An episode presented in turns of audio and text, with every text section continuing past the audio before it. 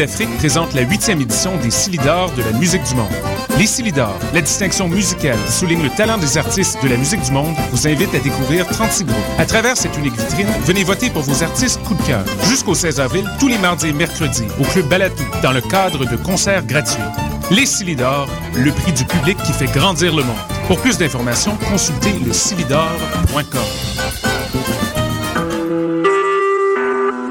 Vous écoutez Choc sortir des ondes.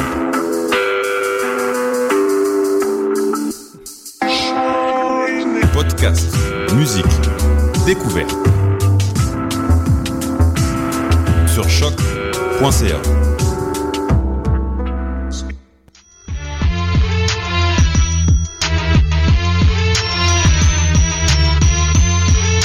Soccer sans frontières, l'alternative foot. Bienvenue, bienvenue à Soccer sans frontières, l'alternative foot sur les ondes de choc FM, votre rendez-vous bi-hebdomadaire sur l'actualité du ballon rond entre Montréal et sans frontières. Avec vous à l'animation, Sidney Faux, votre animateur tout sourire, très content de retrouver sa fine équipe pour une émission vendredi spéciale Ligue européenne. Au Mike, avons notre ami Réginald Joseph, chroniqueur Mont-Royal Soccer, spécialiste du football anglais. Bonjour Réginald, comment tu vas? Salut, ça va bien? Oui, très en forme, très en forme. Antoine Catalayoud, mon plancher qui craque, euh, qui est avec nous pour euh, sa africanité. Salut. Salut Antoine, euh, bien content de t'avoir. Mehdi. Saher qui va venir euh, nous euh, aussi un chroniqueur africain, un chroniqueur euh, Mont-Royal Soccer, chroniqueur d'ici et d'ailleurs. Voilà, comme on les aime à Soccer sans frontières. Bonjour Mehdi. Salut Sid, salut à tous. Bien en forme, bien en forme. Et on reçoit Philippe, Philippe Armeling, spécialiste du football allemand. Philippe, on est très content de te recevoir. Philippe est journaliste euh, aussi au footer, notre, notre ami euh, Arcadio, et il est aussi euh, connu pour être un agent très très très proche du club de Wolfsburg. Philippe, euh, voilà, qui, me- avec qui on a communiqué sur Twitter. euh, Sydney, tu parles pas assez du football allemand Ben viens en parler. Ah, voilà. Et voilà, donc bonjour euh, Philippe, comment ça va? Bonjour, ça va bien et toi? Oui, bienvenue dans, dans les studios. Tu prends tes aises. euh, Et euh, le meilleur pour la fin, mon cher ami Julien. Comment tu vas? Ah, super, merci, j'adore ce titre, ça, me- ça me va très bien. C'est souvent parce que je t'oublie, donc. Julien, Julien Cohen, euh, chroniqueur sport euh, chez afrocanknife.com. Sofiane Benzaza viendra euh, nous rejoindre. Il est remplaçant dans le, vend- le vendredi, donc peut-être qu'il rentrera à l'heure de, jeu. Ça dépendra de la volonté du coach. Euh, je laisserai les, euh, les commandes de l'émission à Réginald Joseph, comme il est de coutume les vendredis. Vous pouvez toujours réagir sur Twitter avec l'hashtag débat SSF ou bien sur Facebook. De nombreuses réactions vont être lues durant euh, et je vous remercie, euh, comme à votre habitude, de participer euh, à cette très très très belle émission. La centième approche, les amis, la centième approche. Soccer sans frontières, l'alternative foot. Bon, euh, donc c'est parti. Euh, recap Ligue des Champions. Donc ça a été les, les quatre derniers matchs euh, des huitièmes de finale euh, donc de la Ligue des Champions. Alors euh, j'aimerais Julien, tu vas nous décortiquer euh, ce pronostic encore faux de ma part, hein, du Borussia Dortmund. Je vais arrêter de faire des pronos les gars. C'est la nouvelle résolution euh, du mois de mars. Donc pas de pronos. Donc vas-y, on t'écoute. Ben, euh, là, la logique a été respectée. Une entame de match tonitruant de la part de, Dortmund. Hein, quatrième Mkhitaryan, cinquième minute russe, 2-0. Donc là, les Russes complètement déboussolés. Et pour autant, pour autant, ils vont, ils vont quand même revenir dans la, dans la partie euh, à la 58e par Chatov. Mais tout de suite, hein, que ce soit sur le premier ou le deuxième but, tout de suite, deux, deux minutes après, Lewandowski répond. Et euh, il va répondre également à Hulk qui marque à la 69e. À la 69e, tout de suite Lewandowski répond pour donc faire un score de 4 à 2. C'est ça qui est dommage, c'est que là pour le coup, pour avoir vu avoir vu le match et après avoir euh, pris pris connaissance des stats, c'est la première fois que Dortmund laisse autant la possession de balle à l'adversaire. Pour preuve, hein, 60% pour le Zénith, 40% pour Dortmund, 566 passes effectuées par le Zénith et 387 pour Dortmund. Donc pour le coup, je pense vraiment que Dortmund était venu là en tant que euh, contre-attaquant, si, euh, si je peux me permettre, et ça a marché euh, du feu de Dieu, bien aidé par les, deux buts des, des, minutes. Mais je sais pas ce que vous en pensez vous, mais en tout cas moi j'ai vu une équipe de Dortmund bien en place, attentiste, et qui a su négocier les, les moindres les moindres faiblesses de, de, du Zénith en contre-attaque. Est-ce que tu dirais, euh, en gros, donc cette fameuse trêve, euh, ben, cette trêve, cette fin de saison, euh, étant donné que le Zénith n'avait pas joué depuis deux mois, Mm. en gros, ça les a pénalisés alors, tu dirais? Ben, je sais pas si ça les c'est à pénaliser, mais en tout cas, c'est sûr qu'ils ont mis beaucoup de temps à entrer dans le match et dans un, dans un match de Ligue des Champions de ce niveau-là en huitième de finale, les moindres erreurs se payent cash. On l'a vu sur le deuxième but, c'est une perte de balle sur le côté, un jeu à trois très bien exécuté de la part Dortmund. Mais ce que je veux dire, c'est que d'une part, quand on joue pas euh, beaucoup, euh, surtout quand c'est la trêve et qu'on le premier match de reprise c'est un match de européen, c'est compliqué. On l'a vu notamment en, en, en Europa League, hein, qui, euh, que, que le Rubin Kazan, pareil, s'est fait sortir par Betis Séville. C'est compliqué pour ces, ces clubs-là qui, euh, qui ont un calendrier différent de, des autres championnats européens. Et pour le coup, je pense que ça leur a fait très très mal, d'autant plus que Dortmund était venu là, à mon avis. hein. Et là, je te, je te rejoins sur le pronostic pour pas, pour limiter la casse. Et au final, ils ont, euh, ils ont, ils ont super bien négocié. Et en fait, ça a été un, un match pleinement maîtrisé, quoi. Est-ce que tu crois que Dortmund euh, sont obligés de jouer euh, en, en mode contre-attaque à cause justement de tous les blessés qu'ils ont? Il faut rappeler que c'est c'est toute leur défense quasiment qui manque, leur deux milieux défensifs, Gundogan, euh, il va pas non, il est pas là non plus. Est-ce qu'ils. À défaut de pouvoir créer le jeu comme ils faisaient l'an dernier, ils sont pas obligés justement de laisser, euh, de laisser le jeu à l'adversaire et de s'appuyer sur euh, Robert Lewandowski Je, je, pense pas. En fait, sur ce match-là, le, les, facteurs X, comme on l'a dit, c'était, c'était l'environnement surtout extérieur, hein, la Russie, des températures plus ou moins négatives, euh, un, environnement assez, un public assez chaud, tout ça. En fait, je pense qu'ils étaient surtout venus pour assurer et euh, faire en sorte que le match retour à Dortmund se, se passe en fait de la meilleure des façons. Ils, ils auraient signé, je pense, pour un match nul. Après, ça, ça, ça s'est bien goupillé parce qu'au bout de 10 minutes, au bout de 6 minutes de jeu, quand tu mènes 2-0 à l'extérieur, ça change tout. Mais je pense que, et on le voit notamment en, en, en Bundesliga, c'est une équipe qui a besoin de, de toucher le ballon. Ils aiment euh, faire ces jeux, ce jeu court, ce jeu en mouvement. Donc je pense que non, vraiment, c'était c'était de la part de, de club vraiment sur ce match-là, à un moment donné, voilà, changer sa, sa philosophie de jeu, attendre le zénith et prendre en, contre-attaque. Mais je pense pas que qu'ils soient obligés et tu vas voir que dès les prochains matchs, ils vont se remettre à, à jouer comme, comme ils savent le faire. Si tu permets, euh, Julien, donc on va demander à notre spécialiste euh, de la Bundesliga, euh, Philippe, comment tu pourrais expliquer, comment je pourrais dire, est-ce que tu vois un changement dans le style de jeu du Borussia de l'année dernière qui a émerveillé toute l'Europe avec le, le Borussia qu'on voit cette année? Ouais, exactement. Je suis vraiment d'accord avec ça. Et j'ai remarqué surtout, euh, faut prendre en considération Marco Reus. Il touche tous les ballons, il crée les jeux, il fait les passes à Lewandowski pour marquer. Euh, c'est une pièce très importante euh, de Dortmund. J'adore le jeu, j'aime combien, comment il joue. Surtout comparé à le week-end dernier, ils avaient, ils avaient perdu 3-0 à Hambourg, mais là, ils reviennent en force. J'étais un peu inquiet avec la qualité du terrain en Russie. Le froid aussi, c'est un facteur important. Mais sinon, ils ont vraiment joué un foot. J'ai vraiment reconnu le Dortmund euh, des beaux jours. J'étais très satisfait avec le résultat et je crois que c'est déjà en poche là, pour euh, accéder à la prochaine ronde. Et puis par rapport euh, les journaux allemands, comment comment ils ont perçu cette victoire? Est-ce que c'est une surprise? Est-ce que c'est c'est normal? Ils ont été ils étaient vice champions, ils étaient finalistes. C'est une victoire que voilà tout le monde s'y attendait ou bien? On s'y attendait, mais on s'attendait surtout à un score euh, peut-être un peu plus serré, un 1-0, 2-0. Justement, les différents facteurs de blessures, les mauvais résultats de Dortmund dans les, dans les dernières semaines euh, faisaient en sorte que on pouvait peut-être s'attendre à une surprise ou si on laissait pas, la- on, laiss- on laissait quand même euh, l'opportunité de, à Dortmund de faire ce qu'ils pouvaient faire le mieux sur le terrain. Mais sinon, en général, on était très content du 4-2. C'est quatre buts justement à l'extérieur. Euh, ils ont répliqué automatiquement euh, aussitôt que Zenit avait marqué le- le- leur but. Alors, on était très contents. On, espère vraiment qu'on va avoir euh, deux équipes encore en Allemagne qui vont être en finale à la Ligue des Champions. Alors, tout regarde bien pour le futur. Donc petit tour de table Antoine pour le retour c'est plié?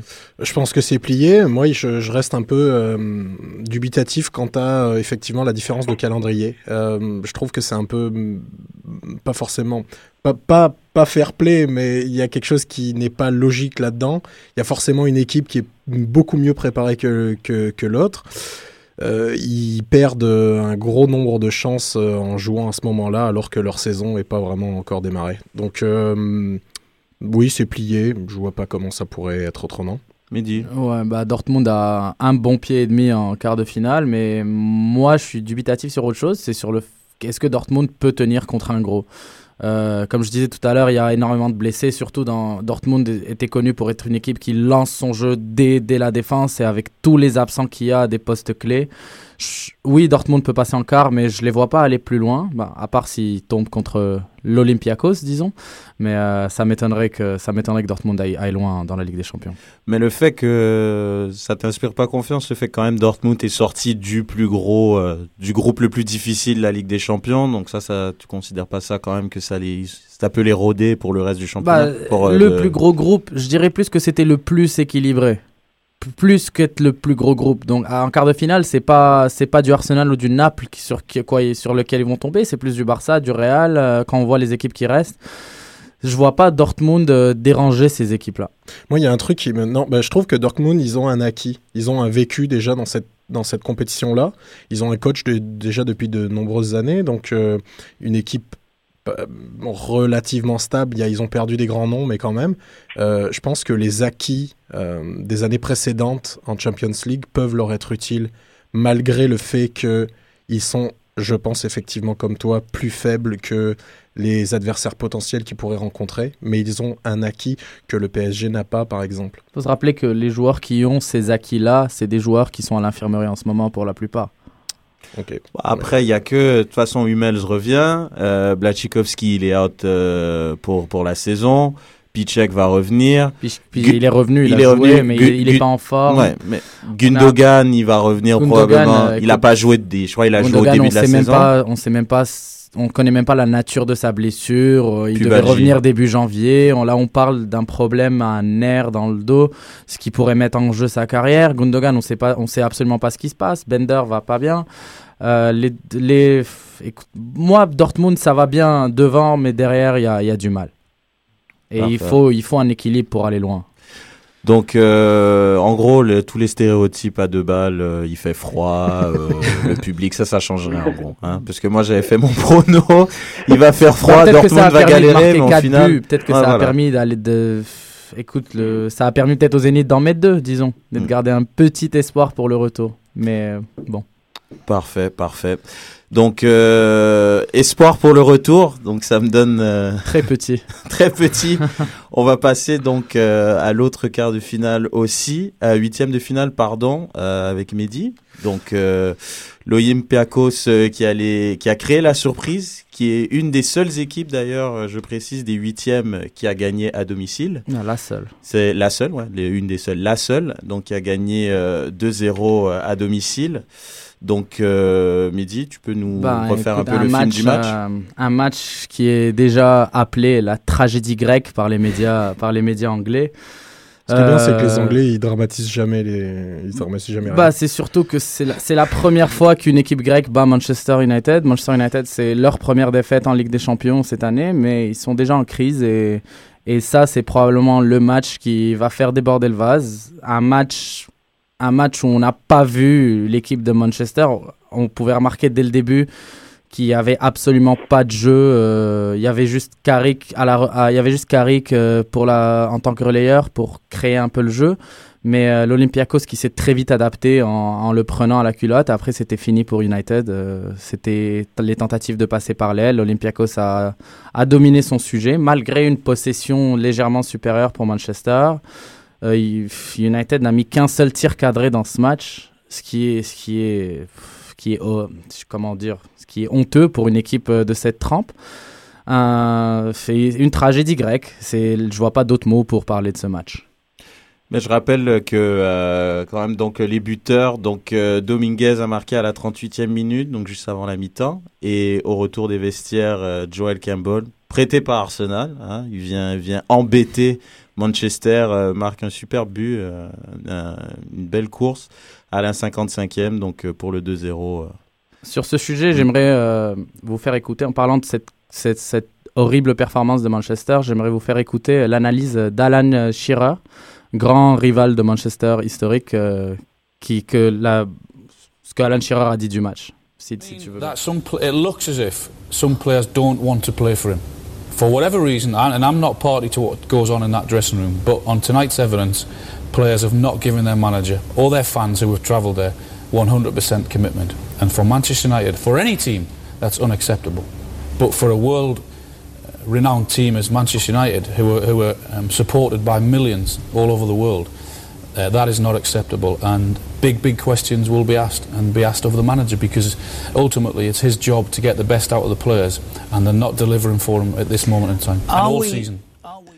Donc euh, Alan Shearer qui grosso modo met le blâme sur euh, quand même sur euh, David Moyes, comme quoi les joueurs ne sont pas intéressés à jouer pour lui. Donc ça m'amène, Mehdi, à te demander, euh, c'est vrai, on est quand même dans une euh, dans une année de transition pour Manchester. Euh, C'était quand même Ferguson, un coach mythique pendant euh, trois décennies qui était là. Il a gagné beaucoup de choses et ouais, je pense. Ça, c'est les belles années, c'est les Un belles années. qui paraît si lointain. Mais, Mais non. malheureusement, j'ai l'impression que ce United n'est plus aussi glory comme il l'a été. Et j'aimerais que tu nous donnes des peut-être des, des indices de pourquoi on se retrouve dans cette situation-là avec euh, Alors, David on- Moyes. On savait que ça allait être une année de transition. On savait que Manchester United n'allait peut-être pas aller pour gagner le championnat cette année. Euh, Ferguson l'a dit, quoi qu'il arrive, il faut supporter le, le nouveau manager. Mais il y a plusieurs petites stats que je vais vous donner qui, qui, qui agacent. Par exemple, c'est des stats, des, records qui ont été brisés par, euh, David Moyes. Je vais, vous les citer. Par exemple, euh, United a perdu trois matchs de suite cette année. C'est arrivé. La c'est la première fois que ça arrive en 13 ans. Euh, United a perdu deux matchs de suite à domicile, c'est la première fois depuis 12 ans. Et il y a beaucoup, énormément de défaites symboliques, des défaites, des, des défaites contre des équipes qui nous avaient plus battu, qui avaient plus battu Manchester à, à Old Trafford depuis plusieurs années. On a West Brom depuis 35 ans, Newcastle depuis 41 ans, Stoke City depuis 30 ans, Everton depuis 22 ans. Swansea pour Swansea la première pour fois. la première fois. Leur premier match remonte à 1931, je, je tiens à dire. C'est des matchs, c'est des, des défaites très symboliques pour les fans et c'est ce qui agace. On a aussi des équipes comme Sunderland qui avaient tout simplement jamais battu United depuis 14 ans. Euh, Southampton qui perd ses 10-15 derniers matchs, qui, n'a pas gagné en 15 matchs contre United et qui vient perdre, euh, qui vient battre euh, l'équipe cette année. United qui perd à Liverpool, à City, à Chelsea, aucune victoire contre le Big Four, à part Arsenal. Et en plus, cette tragédie grecque, première équipe grecque de l'histoire à battre Manchester United. Donc toutes ces défaites viennent agacer les fans et on le voit dans les réseaux sociaux. D'ailleurs, le hashtag Moist Out est- a, a fleuri cette semaine sur Twitter. Euh, une petite différence de stats entre l'an dernier et cette année. L'an dernier, il y a 20 points qui ont été gagnés dans le Fergie Time, c'est-à-dire euh, des buts marqués dans les 10 dernières minutes qui font gagner des points à l'équipe. Cette année, 15 points ont été perdus dans le Fergie Time. Donc on voit vraiment la différence. euh, c'est vraiment la marque de fabrique de Manchester United qui est en train de s'écrouler et les fans euh, en général sont en train ont atteint ont atteint leurs limites. Donc est-ce que Mais- Moyes est sur la sellette? Moi, ce que je me demande, c'est. euh, Je vais, je vais demander l'avis de Julien vis-à-vis de ça. Mm. Le problème de. de parce qu'il y a beaucoup, beaucoup de gens ont critiqué l'entraîneur, euh, ses méthodes, qu'il vient d'un club où il n'y avait pas de star, et là, il y a quand même des exigences beaucoup plus élevées. Est-ce qu'on lui a pas donné un, un espèce de, de cadeau empoisonné avec des joueurs qui étaient quand même en fin de cycle? Et là, c'est quand même difficile de bâtir quelque chose de nouveau en étant un nouveau coach dans un nouveau. euh, Mais Julien. Je suis d'accord, et d'autant plus que l'ombre de, Ferguson est toujours, toujours derrière lui, hein, que, que ce soit euh, quand il se déplace à Fulham ou, ou surtout quand, quand il, il accueille enfin quand, quand Manchester accueille à, à Old Trafford. Mais le, ce qui, ce qui est, ce qui est embêtant, c'est, euh, c'est que dans ces situations-là, on pointe toujours, si tu veux, le, le coach. Et là, pour le coup, non seulement il arrive dans un, environnement nouveau où c'est une année de transition, mais pour le coup, il n'a pas non plus été aidé par euh, ces joueurs qui sont euh, ses piliers. On sait que Van Persie a été blessé bah, tout le début de la saison.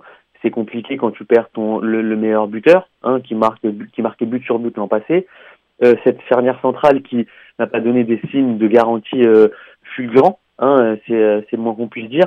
Donc tout ça, ça a fait en sorte qu'à un moment donné, c'est, je, je me rappelle un peu là, la première année de Ferguson où il avait lui aussi atteint un, un, un- comment dire le, le, point de non-retour et il y a eu une victoire euh, salvatrice, euh, on s'en rappelle, qui est venue un peu le sauver et de là euh, est parti sur son hégémonie. Donc je me dis pourquoi pas parce que là David Moyes, on est d'accord qu'il peut pas aller plus plus bas que que perdre contre Olympiakos. Donc pourquoi pas un déclic au match retour, euh, un 3-0 ou un 4-1 dans le dans le théâtre des rêves qui bah, va permettre de, de de commencer une nouvelle série et de à permettre à- surtout à David Moyes d'imposer bah, sa patte et de faire oublier euh, au fur et à mesure euh, euh, Sir Alex Ferguson. C'est ce que je lui souhaite. Et en Allemagne, euh, Philippe, c'est perçu. Manchester, c'est de l'histoire ancienne, c'est devenu un club moyen ou ça reste toujours un club. Écoutez, de, de- de mon avis, ce que je crois, c'est que c'est bien pour eux. Euh, on a été pendant des années la puissance anglaise. Moi, ce que je trouve, c'est que la meilleure des solutions, ça serait de faire jouer les jeunes. On a une grande école là-bas avec la jeunesse. Autant leur euh, les laisser le, le temps de jouer. Euh, écoutez, tous les joueurs ou presque ont fait partie des clubs de, euh, de la jeunesse. Alors moi, je me dis, oui, ok, c'est mauvais. C'est sûr, ça donne une mauvaise vision. Manchester United, justement, c'est une puissance mondiale. Mais on va mettre ça de côté. Et comme la plupart des grands clubs, souvent, qui ont eu des creux, on va attendre un an, deux ans encore, et ensuite on remonte la pente, on va aller chercher des nouveaux joueurs et on fait en sorte de grandir là-dessus. Antoine, ton avis là-dessus? je suis pas sûr qu'il J'ai- J'ai j'ai deux, deux avis en fait qui sont très très partagés. Le premier est que je trouve ça très difficile. On accable euh, le nouveau coach de Manchester qui succède à un coach mythique qui prend tout le blâme. C'est sûr que ça ne marchera pas pareil. Et ça ne peut pas marcher pareil quand le gars avant toi a entraîné pendant 30 ans. Là, tu reprends les rênes d'une équipe qui a quasiment pas bougé. Elle n'a pas bougé du tout même, à part la, la venue de Fellini. Fellaini, Fellaini. Yano- Ra- Oui, Januzaj aussi. Oui, bon. deux- Dans les grandes lignes, Ouais, ouais, ça ouais. n'a pas bougé. Euh, tu, tu, forcément, il veut, il veut mettre son empreinte. Ça ne prend pas. On est dans un grand club où tout de suite, vu que ça ne prend pas immédiatement, on l'accable, alors que je pense qu'on ne devrait pas l'accabler. Pas tout de suite. Il faudrait lui laisser le temps. Deuxième point. Et là, par contre, ça contredit un peu ce que je viens de dire, dans le sens où oui, il doit être responsable. Il y a une stat dans ce match que je trouve impressionnante. Ils ont eu trois tirs. Manchester United Un a eu tir cadré. trois ti- ouais, un tir cadré, trois tirs. Il y a quelques semaines, on disait oh là là, ça va leur faire du bien quand Van Persie et Rooney vont revenir. Ils sont pas là, mais non, ça change rien. Il y a un, il y a un réel problème. Alors quand j'entends Alan Shearer qui dit ces joueurs l'ont lâché, c'est fort probable, mais je trouve ça un petit peu triste vu. Enfin, Vu ce que je disais juste avant. à part ça, de quoi on parle, c'est que à la base, il n'y avait pas une obligation de résultat de, ou de titre pour David Moyes. Ce qui s'est passé, ce qui dérange surtout en ce moment, c'est que oui, la saison a mal commencé, mais elle empire. Mhm. Ça a mal commencé, soit, mais on a dit qu'on allait laisser du temps, les fans disent qu'ils allaient laisser du temps, mais là, la saison va de, de plus en plus mal, et aussi, c'est surtout le manque de réactivité tactique de David Moyes. Il y arrivait te- tellement de matchs où Manchester United commençait le match, l'autre équipe bloquait complètement et il n'y avait aucune réaction. Puis le match continuait comme ça, puis ça restait comme ça jusqu'à la Quand il pense, 90e il y en a- minute. Mehdi, j'ai une question euh, euh, pour toi à ce, à ce- à ce sujet. Euh, tu as commencé ton allocution avec le, avec le fait qu'on savait que c'était une année de transition. Euh, je pense que euh, Ferguson, c'était quand même assez euh, clair qu'il allait prendre sa retraite. À quel point tu penses que l'organisation euh, de Manchester United a préparé euh, justement euh, la transition euh, pour Moyes? Je pense que l'équipe avait de nombreuses carences euh, qui ont été masquées par des, par des coups de, génie de, de Van Persie euh, notamment. Euh, mais à quel point l'équipe euh, s'est s'est bien ou mal préparée pour cette, euh, cette après-Ferguson, selon toi? Bah, l'équipe s'est bien préparée dans le sens où le plan est là. Le plan est là, ils ont réussi à faire signer Rooney en utilisant les arguments de ce plan. Ces plans se passent à l'intérieur des bureaux, mais il y a- des rumeurs. Mais euh, ils l'ont mal préparé dans le sens où le directeur sportif a été changé et tout le staff technique a été changé d'un seul coup. Donc David Moyes avec Ed Woodward, le directeur sportif, sont arrivés l'été euh, l'été 2013 en se disant on va aller chercher Fabregas, on va aller chercher Thiago Alcantara, on va aller chercher des joueurs qui n'étaient pas possibles à aller chercher. Donc ils se sont peut-être vus un petit peu plus gros qu'ils n'étaient en tant que manager et directeur sportif. Et là, ils ont eu leur leçon. Et donc ça, c'est ce qui a été mal fait. Ils ont juste réussi à avoir un Fellaini à 10 millions de livres de plus qu'ils n'auraient pu l'avoir avant le 31 juillet. Euh, donc maintenant, ce qui se passe, c'est que le plan est en train d'être retravaillé. Euh, Il y a des rumeurs euh, qui disent que Gundogan, Kroos, Benassia, des joueurs comme encore Vidal ou Pogba, pour ne citer que, sont en lien avec Manchester United. Moïse a d'ailleurs été aperçu passer la journée il y, a, deux semaines avec l'agent de Tony Kroos en Allemagne. Donc le plan est là. Les, les médias attendent. Euh, Moïse, je ne pense pas qu'il va être envoyé dès cette année. On va lui laisser au moins jusqu'à jusqu'à la moitié de la saison prochaine pour voir. Et il aura une belle enveloppe de transfert cet été pour construire l'équipe qu'il veut. Et on sait que Carrick n'a pas encore signé et Ferdinand, Vidic et Evra euh, sont sur le départ. Donc euh, le plan, on le verra plutôt l'année prochaine. Donc, euh, nous accueillons avec euh, beaucoup de plaisir, avec euh, la grande classe. Nous avons donc Merci. le fondateur de Mont-Royal Soccer, Dankeschön. le, le, le seul et l'unique, Sofiane Benzaza, polyglotte de surcroît. Un Erasmus honneur. back. Comment va, Sofiane? Ça va, Raj. Merci, euh, merci de m'avoir accueilli encore dans l'émission. Désolé du retard, les gars. Écoute, ça Sorry, fait- guys. Mais j'ai euh, aimé le débat Manchester United. Continuez comme si j'étais pas là. J'aimerais savoir, euh, petite question, euh, on va faire un petit tour de table. À quel point ça serait euh, catastrophique que Manchester ne fasse pas la Ligue des Champions? Philippe. Sur un point de vue historique, c'est sûr et certain que ça va faire tout un effet. Euh, à, long, à long terme, euh, c'est sûr qu'on voit toujours justement Manchester dans les, grands, dans les grandes compétitions. Euh, comme j'ai dit, j'imagine déjà qu'en ce moment, les fans s'attendent à avoir Manchester euh, dans aucune compétition l'année prochaine. Il faut se préparer mentalement. Euh, Qu'est-ce que ça peut apporter sur le long terme? Ben, en fait, pour la prochaine saison, c'est que euh, les joueurs ne seront peut-être pas nécessairement intéressés à venir rejoindre Manchester. Est-ce que cela, ça cause encore un problème? Mais... Je- je- là, tu vois, par exemple, je te rejoins pas. Je suis pas certain que les joueurs ne soient pas intéressés à rejoindre Manchester United. Il peut y avoir une année effectivement où ils feront pas de compétition. Manchester reste quand même un grand club. Ils vont être de retour. C'est sûr, Donc, mais je euh, pense pas que le f- c'est quand même Ouais, quand, mais quand tu quand an. tu ouais, mais quand tu vas dans un club, le coach a quand même beaucoup à voir. Il y a beaucoup de joueurs qui ont envie de jouer Oui. pour Mourinho. Il y a beaucoup de joueurs qui veulent jouer pour Ancelotti. Oui. Est-ce qu'il y a des joueurs qui veulent jouer pour David Moyes? Mais il, y a ma- C'est ça, il le faut rappeler que Manchester United signe un très très gros contrat euh, ce- cet été avec Chevrolet qui va leur donner un argument euh, assez conséquent qui est l'argument financier pour plusieurs joueurs. D'ailleurs, ils veulent tripler euh, le salaire de Tony Kroos, euh, qui le salaire actuel de- au Bayern de Tony Kroos. Que ça donne un argument hors Ligue des Champions. Ouais, costaud, costaud. Julien, le mot de la fin? Non, mais c'est moi je rejoins, je rejoins un peu Antoine. C'est outre David Moyes, c'est que Manchester, c'est juste une marque en fait. C'est ça fait partie des institutions. Quand, quand on dit Bayern, quand on dit Real, quand on dit Barça, même si le Real Madrid, euh, bah, par exemple, avant Mourinho, ils étaient, plus passés en huitième de finale trois ou quatre années d'affilée. Pourtant, ça n'empêchait pas euh, qu'il y ait toujours des, tonnes et des tonnes de joueurs qui n'aient qu'un rêve, c'est d'aller jouer à Bernabeu. Et je pense que c'est la même chose pour euh, Manchester, c'est-à-dire que que ce soit Moyes ou, euh, ou n'importe qui sur le banc, c'est d'abord le club, ensuite les, les joueurs ou, ou les personnes quoi. Il y a tout le temps l'exemple de Chelsea. Hein. Ils ont euh, pas fait avec des champions. Ils ont gagné l'Europa League. Puis euh, les fans de Chelsea ont fait leur, leur, leur bébé. Ah, il est pas bon Benitez. Puis on réalise que c'est un excellent coach. Ils ont fait une grande saison. Puis il a préparé le terrain pour Mourinho qui a, qui a pris le crédit à 100%, sans, sans, sans rengaine et avec rancune surtout. Mais Et le truc, voilà, euh, Julien, c'est qu'il y a quand même, euh, contrairement à Madrid, contrairement à Manchester, c'est qu'il y a toujours eu des coachs de renom. Je veux dire, là, on est quand Oui, même bah allé chercher un entraîneur qui était entraîneur d'Everton. Il a fait des miracles avec, euh, non, avec euh, pas grand chose. Mais là, le Real Madrid, euh, je veux dire, ils vont pas prendre euh, l'entraîneur euh, d'Osasuna pour entraîner le Real Madrid, par Mais il exemple. pourrait, mais il pourrait, hein. Ah, il peut-être. pourrait, parce que Euh, regarde, euh, Barça l'a fait avec euh, Tito, machin, alors que, enfin, euh, Tata Ouais, mais- Martino, personne le connaissait. Pour Non, mais là, ça, c'est une que- demande du, du meilleur joueur du monde. C'est différent, quand même. Oui, non, mais tu vois ce que je veux dire. Ouais, C'est-à-dire ouais. que même le Real pourrait prendre le coach d'Osasuna, que ça n'empêcherait aucun joueur d'aller. euh, Le Real, non, le Barça va le faire. Le Real, quand ça arrive, il vire le gars après un an. Mm. Donc euh, c'est comme euh, Pellegrini, euh, ciao ciao, ça a duré une saison. J'ai quand même une petite stat juste pour défendre Ouais, pour Moïse finir, rapidement pour terminer. Moïse a un meilleur pourcentage de victoires que n'importe quel entraîneur de l'histoire de Manchester United en- au jour d'aujourd'hui avec Manchester United. Ça vous embauche un coin. hein. Autre Attends, chose, faut que tu développes ta stat. Je suis pas sûr de la rien compris. Moïse a un comprendre. Pourcentage de victoire de 57,98%. Alors que il est dépassé seulement par Sir Alex Ferguson. Mais Donc ça, le seul Ferguson, coach depuis 30 30 ans. Ah, on s'excuse, il y a eu énormément Ferguson, c'est sur Autre 500 chose. matchs, non? Pardon, oui, Ferguson c'est sur 500 Mais sur, matchs. est-ce que tu as la stat sur. euh, J'ai les- une autre petite stat, oui. Ah, a gagné 18 de ses 31 premiers matchs avec Manchester, ce qui est plus qu'un certain Sir Matt Busby et qu'un certain Sir Alex Ferguson. À part Mehdi, répond pas à la question. Qui est le coach de Manchester avant, euh, avant Ferguson?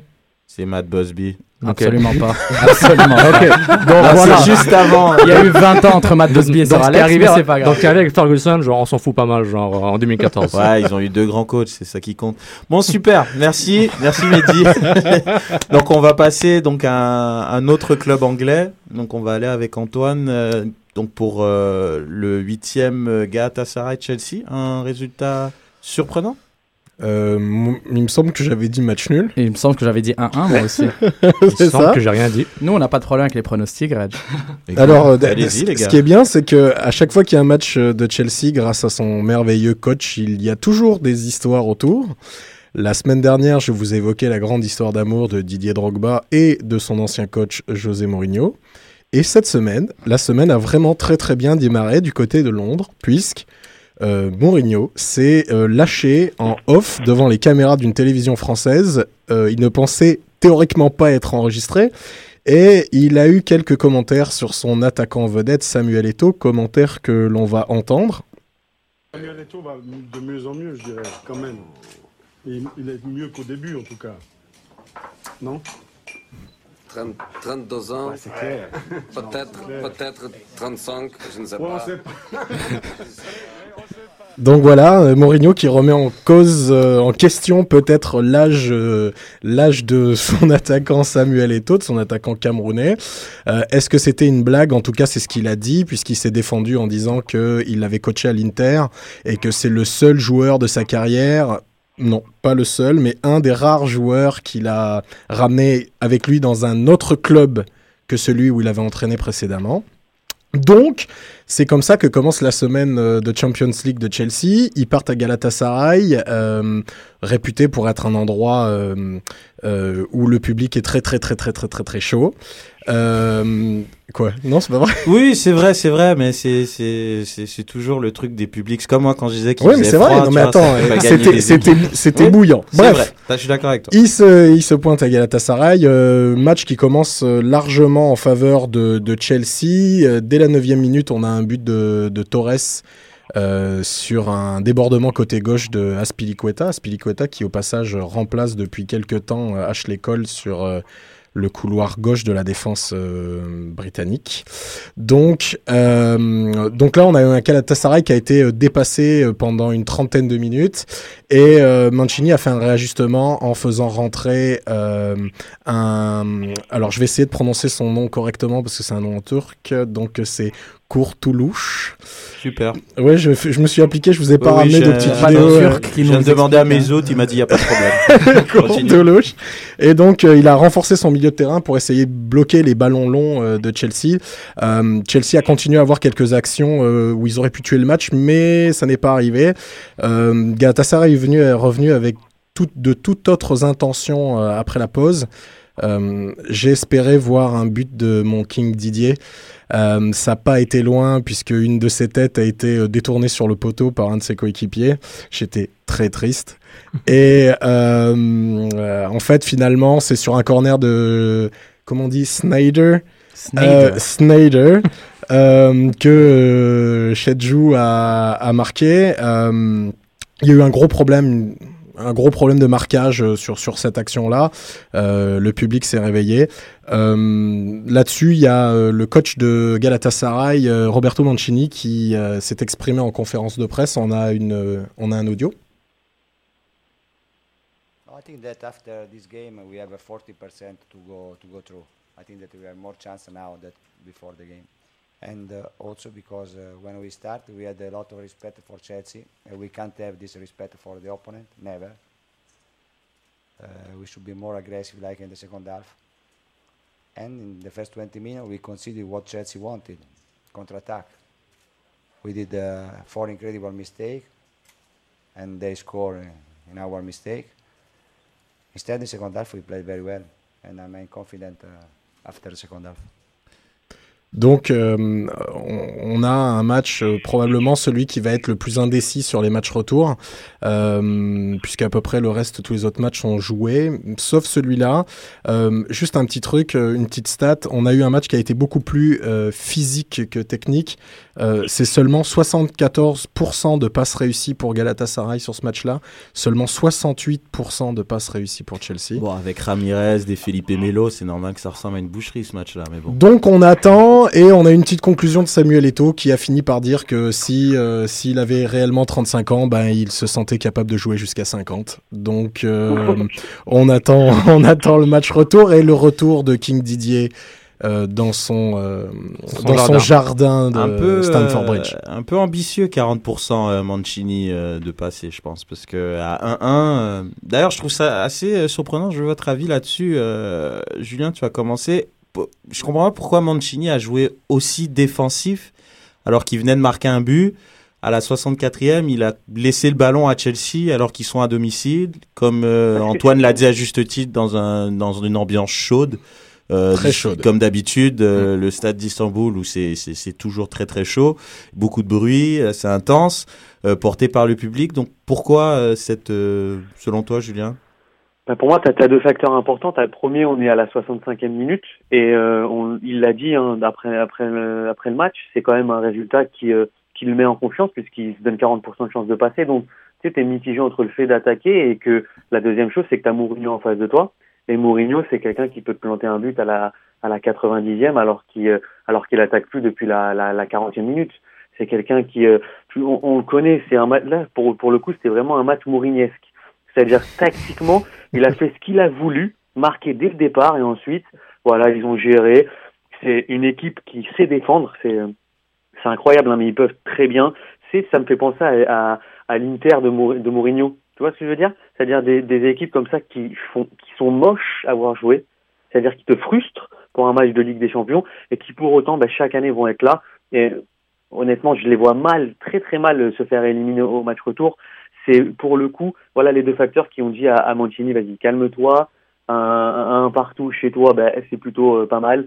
Et après, on sait jamais ce qui peut se passer sur un match. Si jamais DJ Robba il décide de faire des folies à Stamford Bridge, mais voilà, c'est parce qu'en face il avait un Mourinho.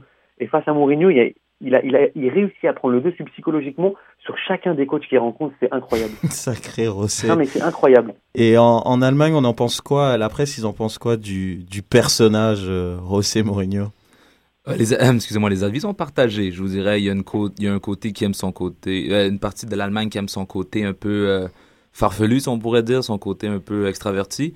Euh, mais on est, on est pas mal égal par rapport à, son sujet. Quoique du côté du résultat, je crois que chacun des deux clubs pouvait aller chercher le 2-1. C'est la manière que le match s'est joué que on, a fini sur une nulle. Mais je crois qu'autant du Galatasaray que du Chelsea, on aurait pu aller chercher le 2-1 euh, dans les dernières 30 minutes. Est-ce qu'on s'inquiète de la performance de Schürrle avec Chelsea en Allemagne? Euh, je crois qu'il a quand même bien joué hier. Je dirais pas un, mau- un mauvais match. Excusez-moi, mercredi, il a pas mal joué. Il a joué un, bon match. Que il est plus inquiétant, je pense, autant du côté de la Nationalmannschaft, c'est son utilisation.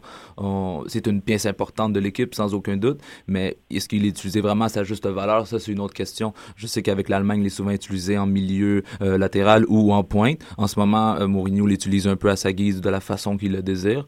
Euh, mais au bout du compte, euh, je crois même que Schürrle aimerait jouer beaucoup plus. C'est un joueur qui a l'expérience, il le mérite totalement. Mais il, il a fait un bon boulot euh, cette semaine en Ligue des Champions. Parfait. Non, je suis d'accord, Mehdi Moi, ce qui m'a surpris, c'est c'est la tactique de Mourinho de, de défendre. Toi, tu disais que c'est Galatasaray qui a défendu. Ah, moi, je partais plus après le but. moi. Ok, bah justement, Chelsea, après leur but, Hmm. euh, dès le début du match, il, il marque, puis ensuite il défend. Alors que c'est une équipe qui est supérieure techniquement à cette équipe Ouais, mais de ils, ont, ils, ont eu, Galatasaray. ils ont eu plusieurs occasions de tuer le match. qu'ils Bah, qu'ils ils les ont eu su sur contre-attaque. Oui. C'est des, occasions qu'ils ont eues sur hein, contre-attaque alors que. C'est son jeu. Ça, c'est vrai. Non, c'est sûr, mais contre Real, une équipe comme. Galatasaray, tu sais, il faisait ça peut-être avec le Real, mais ça dépendait des équipes contre lesquelles il jouait. Quand il joue contre une équipe qui est moins technique en Angleterre, en, en tout cas, il va chercher le jeu. Là, contre Galatasaray, Ah, c'est quelque chose qu'il aurait pu faire.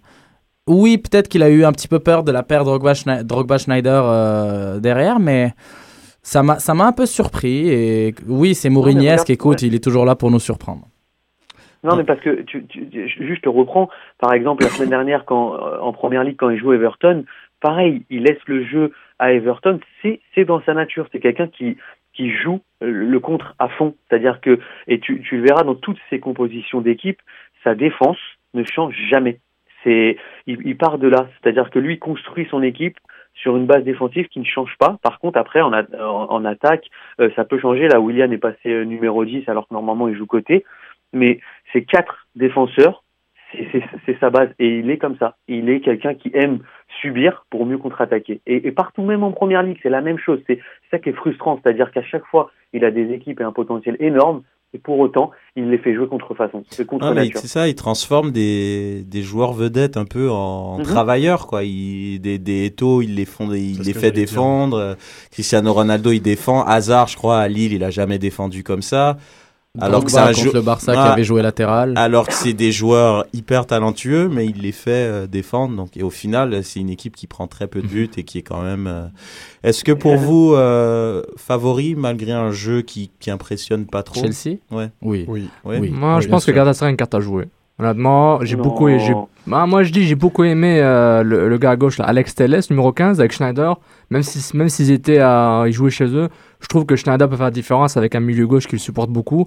Et Drogba, honnêtement, tant qu'il se sacrifie pour l'équipe, en jouant son rôle de pivot, il n'est pas obligé de marquer. Je pense qu'ils ont une pièce à jouer. Juste, Il a- juste physiquement, ils peuvent prendre Chelsea que, et Chelsea aime jouer le jeu physique. il a pas été très présent, hein, Drogba, sur ce, sur ce match-là. Moi, j'attends, de le voir, euh, j'attends de le voir au match retour parce qu'il va être veut veut pas. Ouais, ça sera trop émotif, selon moi.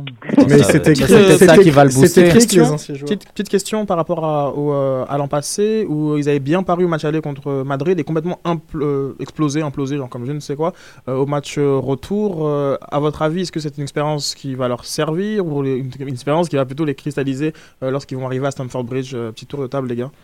Philippe Non, Euh, de mon côté, je- pour, pour être franc, euh, d'après moi, c'est comme vous avez dit, Mourinho, il peut faire le, le mieux comme le, comme le pire. Alors, ça va vraiment se jouer selon l'équipe qu'il va mettre sur le terrain, la façon que l'équipe va répondre. Écoutez, je vais faire la surprise. Didier Drogba, 90e minute, 1-0. Tu vois, Simple les- comme ça. Pa, pa, pa, Philippe pa, a bon Simple goût. comme ça. Philippe, on aime, beaucoup. on aime les contes de fées. J'aime les contes de fées, je vais y aller avec ce résultat. Julien signe. Non, non, non, non, non, non, ça va être minimum, minimum, minimum de 0. Là, on, on revient, c'est plus le monde des bisounours, minimum de 0. Et, euh, et encore une fois, Mourinho a les clés. Derrière, je suis désolé, hein, j'ai beaucoup de respect pour Chedjou et Boué et toute la clique, mais, mais c'est quand même très, fragile. Il l'a C'est appelé la clique. fragile. T'as vu, il l'a appelé toute la clique. Inacceptable, c'est- quand même, c'est quand même trop fragile pour pour aller pour aller titiller euh, un un Chelsea qui va, à mon avis, euh, mettre une, une telle pression dans les 20 premières minutes que ça va être, ça va venir de tous les côtés, ça va être incroyable. Je... Sofiane? Bah moi, je reviens encore, euh, je rejoins Philippe. Je veux dire que Galatasaray peut faire un coup. Ah, Moi, je dis Schneider qui ouvre Eboué, Eboué sans Drogba, deuxième poteau, that's it. À la 80. Voilà. Juste sachez que, sachez, juste sachez les gars qu'au coup d'envoi, Mourinho il est qualifié. hein. Ça le. Non, le non, ça hein. c'est sûr. Donc Antoine euh, il suffit juste de regarder les dix dernières minutes, selon ce que vous dites. En gros, ouais, Et ça voilà, exact. ça. Mourinho va faire craquer. euh, euh, Mourinho va faire craquer Mancini. Euh, il va bien sortir un truc qui va le tuer. Mais oui. Et, et Chelsea va passer. Parfait, parfait. Ok, bon, euh, on va entamer donc le dernier huitième. Oh, pop, pop, pop.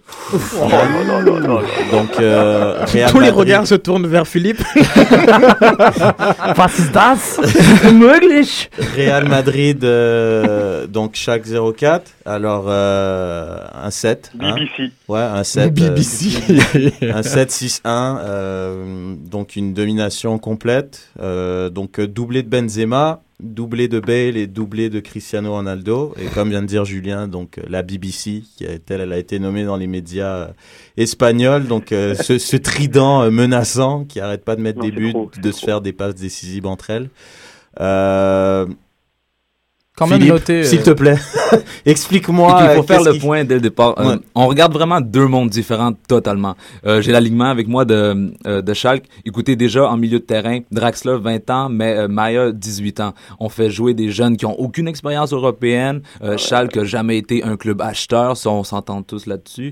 Euh, il, Huntelaar a été, euh, ok, malgré le dernier but qu'il faut lui donner, euh, a été quand même absent une bonne partie du match. Mais écoutez, pour moi, c'est pas une surprise, quoi, que je m'attendais quand même euh, à un match plus serré. Euh, Schalke est une puissance allemande. Ils sont en Ligue des Champions chaque année. Ils jouent super bien du foot en ce moment. Ils gagnent, ils gagnent, ils gagnent en Bundesliga. Mais le résultat du 6-1 était totalement atroce. Ça, je vous le cacherai pas non plus. En Allemagne, on... Une honte, ils ont appelé une ça. honte, oui, Ouais. exact. Euh, on- en Allemagne, on a les deux mains sur la tête et on se dit qu'est-ce qui s'est passé euh, pendant ce, ce- ce match-là. Euh, mais pour être franc, je suis, je suis, je suis un, un peu impressionné du 6-1. Euh, faut rien enlever à Madrid qui a pas perdu en Ah ouais. 26 matchs euh, depuis une éternité. C'est un des meilleurs clubs au monde. Mais aussi, il faut regarder moi, de mon côté, la façon que je vois ce, ce résultat-là aussi, c'est que euh, c'est pas le même type d'équipe, mais pas du tout. Schalke est très conservateur dans sa manière de jouer, alors que euh, avec le Real Madrid, on pousse, on pousse, on pousse, on marque, on tire de tous les côtés. Euh, euh, Ronaldo avec ses petits, ses petits trucs avec les pieds, qui fait des passes, même avec le dos derrière le but. Écoutez, c'est personne à Schalke peut faire ce, ce type de technique. Mais et en plus, je, je regardais un peu les statistiques. Juste dans, les, dans la dernière année, euh, Real Madrid a acheté pour autant de joueurs que la valeur totale de l'équipe. La valeur totale que euh, avec Bell et tous les autres qu'ils ont achetés, ça vaut la valeur totale de Schalke. Alors, euh, pas, pas, impressionné du tout. Euh, pour moi, Schalke, ça n'a jamais été une équipe, oui, bonne en, en Champions League, bon pour les groupes, bon pour le début, la première ronde, mais sur le long terme, ça manque, ça manque de piquant, ça manque vraiment de beaucoup de choses sur le, sur le long terme. Il n'y a rien. Moi, je regarde l'alignement. Écoutez, euh, Boateng, OK. Untalat, OK. Mais sinon, il n'y a absolument rien. Farfan, ça peut être explosé sur, sur le, le côté. Mais il n'y a rien de cette équipe-là qui fait en C'est sorte dépassé, quoi. En gros, c'est- c'est c'est- c'est nul. C'est absolument nul. Quoi qu'en Bundesliga, ils font des super bons résultats. Ils Ouais. ont bien fait, ils ont bien fait en groupe, mais pour écoutez, on affronte Real Madrid. Mettez-moi un, match Schalke Olympiakos, on parle d'un autre match totalement. Ça s'appelle l'Europa League, ça, mon ami. Ouais, exact. Là, Ça s'en vient de l'année prochaine maintenant. Là. Mais à noter Attends, quand même. pire- euh, Ouais, vas-y, Julien. Vas-y. Non, non, le pire, c'est c'est que en fait, ils en ont encore sous la semelle. C'est incroyable parce que il y a 23 tirs, 11 cadrés. Et c'est- c'est c'est ça qui est fou, c'est qu'en fait, ils en ont marqué 6, ils auraient pu en marquer 12. Et ça aurait été la même chose. C'est-à-dire qu'ils dégagent un truc et c'est c'est- c'est incroyable. C'est c'est ouf. C'est Moi, j'étais euh, j'étais comme un gamin devant cette équipe qui proposait un football offensif que j'ai j'avais rare j'avais vu il y a voilà il y a à peu près 5 6 ans avec le le, le Barça là qui était euh, qui marquait 4 5 6 buts. Et là c'est euh, j'ai l'impression que c'était un- presque un entraînement. Et, et quand- à la fin, ils célébraient même plus leur but et tout. C'était waouh. faut montrer quand même euh, le Real qui est quand même un, un- un des clubs les plus historiques, donc ils tiennent, à- ils tiennent vraiment à cœur ce genre de statistiques. Et il fallait noter que le Real n'avait pas gagné en Allemagne depuis, euh, je crois, ils ont gagné qu'une seule fois en 25 matchs. Euh, une seule victoire contre Bayer Leverkusen en 2000 pour 6 nuls et 18 défaites. Dans ces défaites, il y des, y a des vrais gifles, des 5-1 contre Hambourg, des 5-0 Mhm. contre Kaiserslautern qui sont sûrement en D2 maintenant. Oui, oui. Mönchengladbach, euh, le 4-1 de l'année dernière, donc euh, contre le Borussia Dortmund. Donc je pense qu'ils ont vraiment lavé cet affront de, de, de la malédiction euh, du Real en Allemagne. Je pense que c'est joué contre Schalke et Leverkusen pendant les 15 dernières années. Le- le- le- Non, non, c'est sûr, mais il y a quand même des Parce que résultats, Ils ont taper euh, le. Bayern plusieurs fois, le Dortmund des années 4, des fins années 90, mais c'est vrai que c'est une stat très révélatrice. Qui a été quand même assez difficile, Antoine, tu voulais ré- Ouais, réagir d'abord, j'ai euh, tout à l'heure, euh, Julien nous disait qu'il était comme un gamin, et euh, j'ai aussi Ah été ouais. comme un gamin sur le but, premier but de Gareth Bell. Autant le but est spectaculaire, autant moi je me suis imaginé comme petit footballeur du dimanche sur la passe de Benzema. Je me suis dit si je tentais la même chose, je pense que je me briserais une hanche. je sais pas comment il a fait ça. Bref, le ballon est passé, le but est somptueux. Mais c'est Incroyable. pas ce que je voulais dire. J'y arrive. On parlait de la BBC tout à l'heure. C'est euh, Benzema, Bale, Ronaldo. C'est 70 buts à eux trois cette saison. 36 buts pour Cristiano, 20 buts pour Benzema, 14 pour Bale. Et sur les 26 buts qu'a inscrit le Real en Ligue des Champions cette année, à eux trois, ils en ont mis 19. Et moi, ce que je me pose comme question, c'est qu'il me semble, je suis pas un énorme suiveux de, de- du Real, mais il me semble entendre très souvent que Benzema est moyen, moyen plus. Ou peut-être en lisant des médias français, parce Ah que ben, Benzema... Généralement, est- c'est ce que je lis le plus, malheureusement. Ben- Benzema font vraiment bien dans le collectif madrilène et justement, je trouve justement il, il fit parfaitement. Il, il est au service des deux des deux flèches, des, des deux euh, robots quoi sur le côté. Et euh, moi je pense qu'il il a son rôle, il a beaucoup de passes décisives. T'es sûr que Benzema après, quand il fait ce genre de performance, et je pense quand il se retrouve en équipe de France, c'est pas dans les mêmes dispositions. Absolument C'est pas avec les mêmes joueurs, évidemment. et on le met pas à la même position, donc je pense pas qu'il peut donner le même rendement. Mais je pense que Benzema, au début de la saison, ils étaient un peu mitigés justement. Il y, avait, il y a le jeune Ressé qui, qui joue beaucoup, qui, qui est très très bon aussi. Mais globalement, je sais pas ce que vous en pensez, mais je pense qu'ils sont quand même assez satisfaits euh, de Benzema au Real. Moi, je trouve que cette équipe du Real, c'est c'est une arme de destruction massive. Maintenant que Bale est revenu en forme, et on sait qu'il a été énormément blessé cette saison.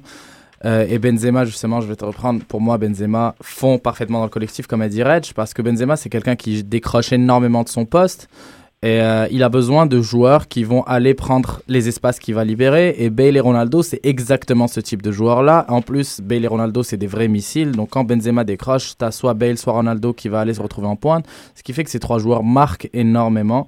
Pour moi, euh, je, et je ne me mouille pas, le Real est parti pour le triplé cette année. Et ça défend bien. c'est la décima. Et ça défend très très bien, très très bien. Pépé qui s'est calmé hein, mentalement. Ça défend très très très Mais bien. comme je disais l'année de- l'année dernière. Mais- la semaine ouais. dernière, ils prennent vraiment pas beaucoup de buts en plus. Vas-y, Julien. Ah, Vas-y, pardon. Julien, vas-y, Julien. juste, une- non, juste une question pour, pour, pour l'équipe, parce qu'on a descendu un David Moyes qui gagne pas. Par contre, tu vois, dans, dans des victoires comme ça, il y en a aucun, ni, ni, ni, ni de la presse, hein, que ce soit en France ou ailleurs, qui parle de la patte euh, Ancelotti. Alors, est-ce que il, a, il est pour quelque chose, ou est-ce que finalement, hein, une équipe comme le Real, ça se coach tout seul?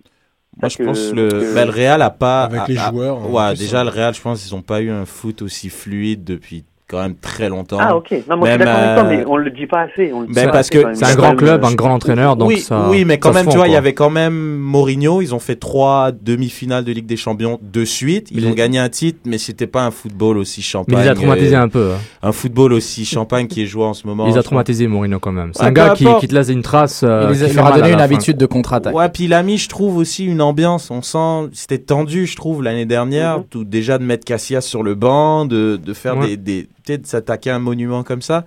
Je pense euh, Ancelotti, il amène une espèce de sérénité. Une... Mhm. Il est clairement moins fou qu'un Mourinho, quoi. Que Bah, lui, surtout pour il- une équipe comme le Real où chaque jour il y a une polémique, euh, ils sont scrutés par la presse et il y a des, il y a des lecteurs de lèvres euh, qui, qui lisent euh, ce que, disent les, ce que se disent les joueurs pendant l'entraînement pour aller chercher des polémiques. Ancelotti justement, ce qu'il a changé au Real, c'est qu'il a, il a cette tendance à, à dégonfler n'importe quelle petite polémique avant qu'elle avant Mm. qu'elle arrive.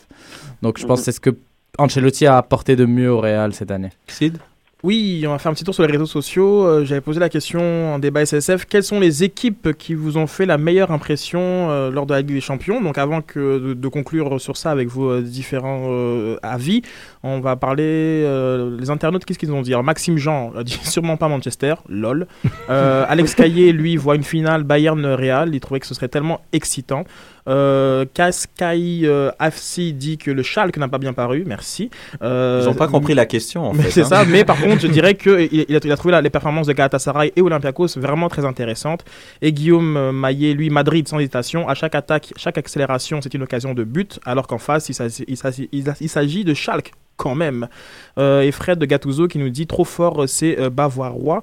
Donc euh, je me tourne vers vous, euh, les gars. Quelles, euh, quelles équipes euh, vous ont fait les meilleures impressions? Quelles équipes euh, vous voyez comme aller du moins en demi-finale? Pas- Parlons pas de finale, mais du moins en demi-finale, vu euh, les performances euh, de la phase euh, aller. Julien, vas-y. Moi, c'est juste compliqué parce que le tirage au sort va quand même beaucoup euh, jouer. Hein. Mais euh, si je dois parler là, le Real, euh, c'est sûr. Le Bayern, pour moi aussi, c'est Un club, un club, Julien, un club, un club. Ah, un club Oui, il a Ah, demandé bah, les demi-finales.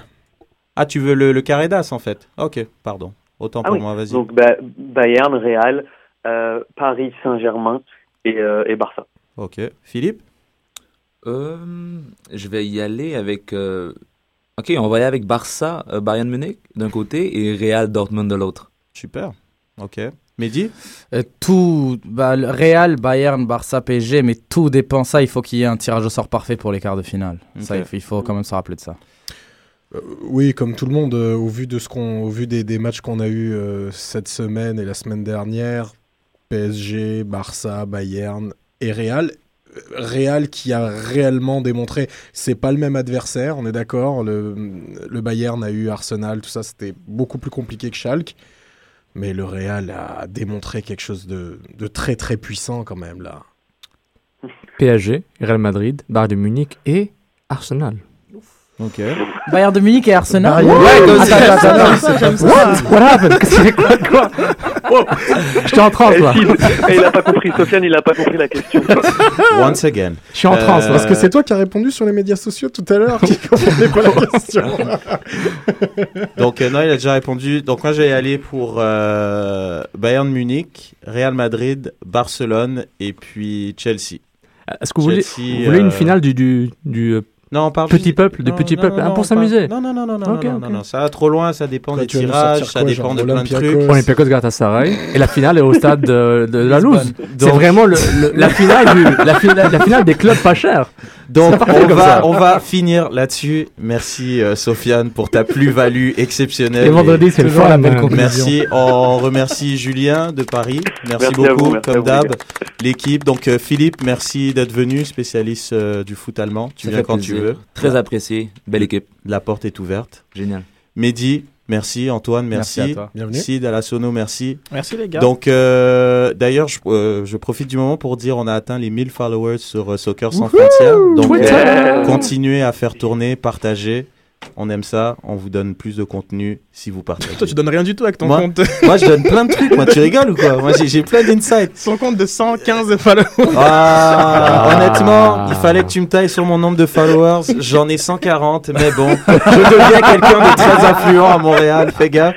Non, mais non, sérieusement, merci, à, merci à tout, à, tout, à, à tout le monde de nous supporter. On va faire une très belle saison à partir euh, du 8 mars euh, avec notre trou de Poutine, sa Poutre d'or. Euh, spécial dédicace à Alex Cordo, qui était celui qui nous a prévenu que notre podcast était revenu euh, en ondes. Bravo aussi à Sofiane d'avoir le suivi avec Choc FM. Donc voilà, donc c'est pas nos fautes quand le, quand le flux déconne. On fait tout ce qu'on peut euh, hors onde euh, pour, euh, pour avoir toujours un, un flux disponible sur Stitcher, sur SoundCloud, sur, euh, sur Feeder, etc., etc., etc. Donc merci, merci de nous, nous suivre et puis euh, faites un effort. euh, suivez aussi euh, Reg parce que c'est un- c'est une personne très pertinente sur Twitter. C'est vrai en plus. C'est vrai. Voilà. C'est- c'est- Je sais plus quoi dire. Ciao. Ciao. L'alternative foot.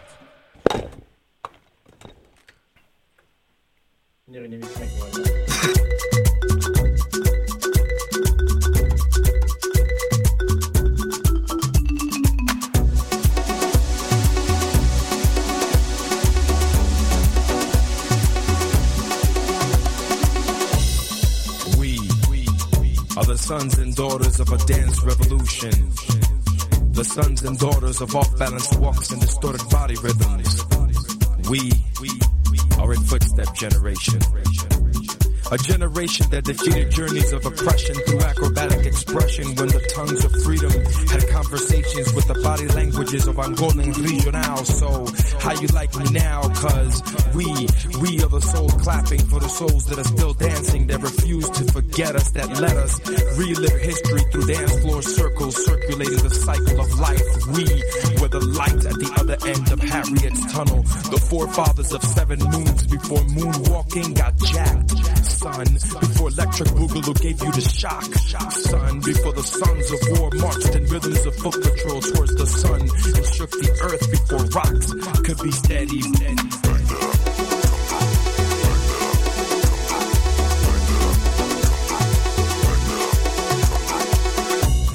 were the sons and daughters who were ready, ready to conquer a nation of magnetic injustices through this movement. Cause every time our bodies moved, it meant we were gonna do something, prove something can change through the rhythms of our past. Rhythms of Saoko, rumba, salsa, matanza, fania, bachata, jazz, tapping, chanting, clapping, afro drumming, jazz, bebop, hip hop to up rock and pop and lock and it don't stop. So come on, jazz and we, we are the sons and daughters of a dance revolution revolving over lost shadows of freedom and we shall overcome someday. But until that day, we pray for the slaves that sleep. We are a nation dancing under the spirits of moonlight that gather like the Mayans who broke bread to break beats like we kids back in 88 did. A nation that came to beat street from the avenues of defeat.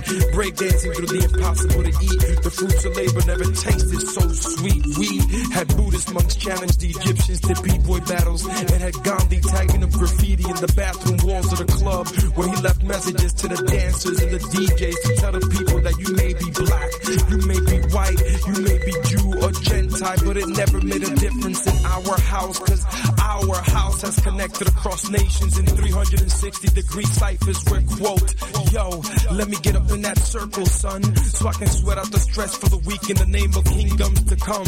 I am the son of sun, moving in parallel rhythms to the drum, expanding pores into time portals. So every time I sweat, you can see the reflection of my ancestors on my bare skin. You and I can win this battle against capitalist oppression. All we gotta do is just move to the music, groove to this music, feel this music in your bone marrow with Cupid's arrow stuck in your hip bone now. Fall in love with us and mention us in your prayers at night. We were dancing religiously in hopes to take flight in the mouth of heaven, and in the process we swallowed our own pride. While bouncers checked our IDs, we checked our egos without the E so that we can just go. Cause ten dollars at the door was never gonna stop us from hitting the dance floor, whether you was black, white, Jew or Gentile. It never made a difference in our house, and this is what makes it fresh.